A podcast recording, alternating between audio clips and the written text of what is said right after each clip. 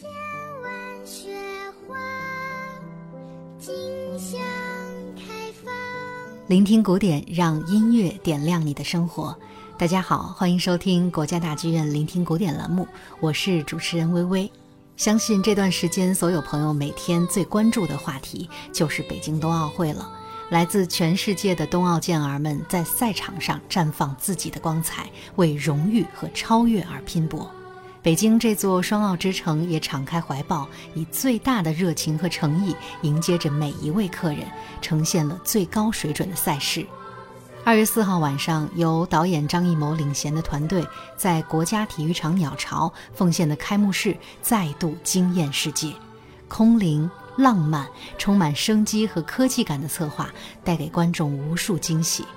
而在众多惊喜中，运动员入场环节以十九段古典音乐经典佳作为背景，更是让古典乐迷们大呼过瘾。有很多网友也表示，希望进一步了解这些耳熟能详的旋律。那么从本周开始，我会用三期节目的时间，带大家按照音乐的亮相顺序，逐一赏析北京冬奥会开幕式上的古典精品，敬请期待哦。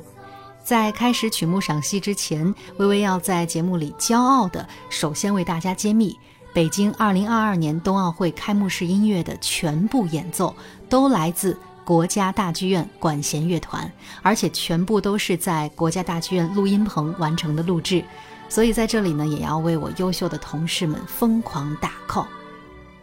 言归正传，进入到我们今天节目的正式赏析环节，在运动员入场仪式出现的第一首古典音乐作品是意大利作曲家罗西尼1829年创作的歌剧《威廉·退尔》的序曲。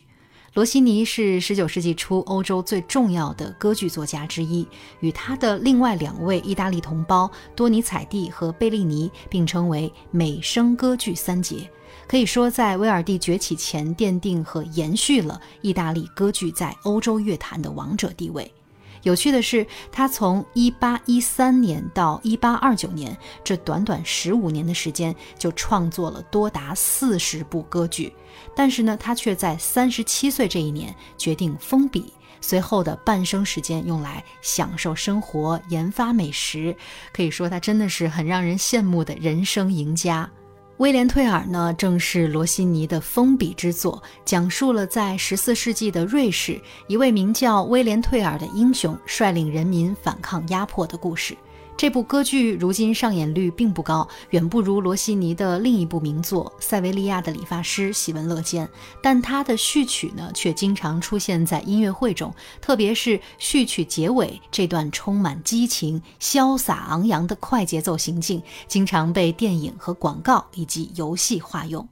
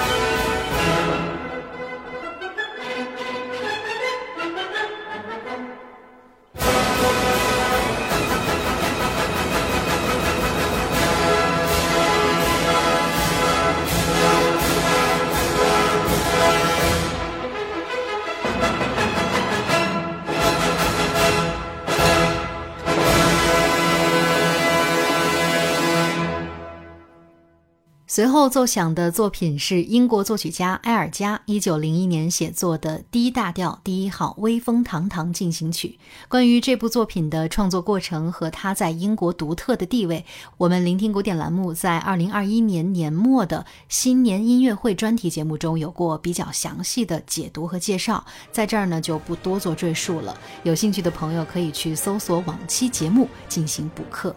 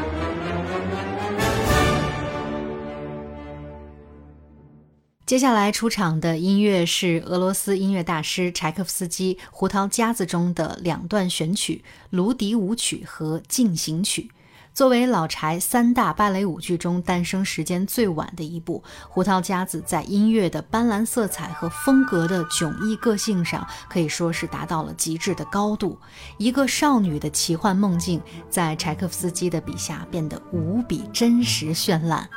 芦笛舞曲》是舞剧第二幕群舞场景中的一首，由长笛引领的木管乐器组主导，轻盈灵动，完美契合芭蕾舞演员的足尖律动。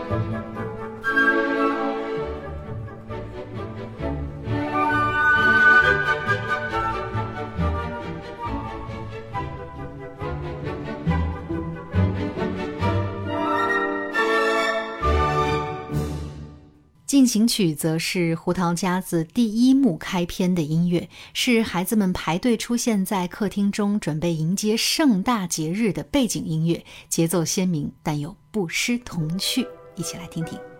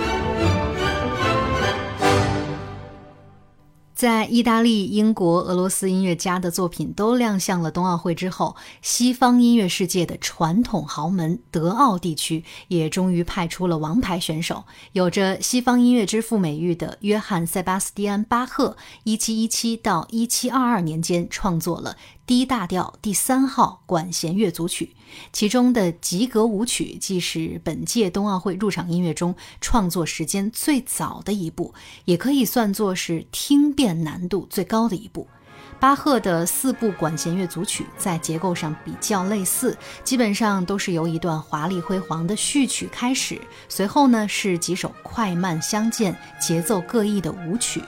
第三管弦乐组曲最著名的旋律就是由弦乐演奏的第二首咏叹调，经常以 G 弦上的咏叹调为标题单独演奏。而吉格舞曲呢，则是整个组曲的最后一首，昂扬向上，又不失巴洛克管弦乐作品特有的清新气质。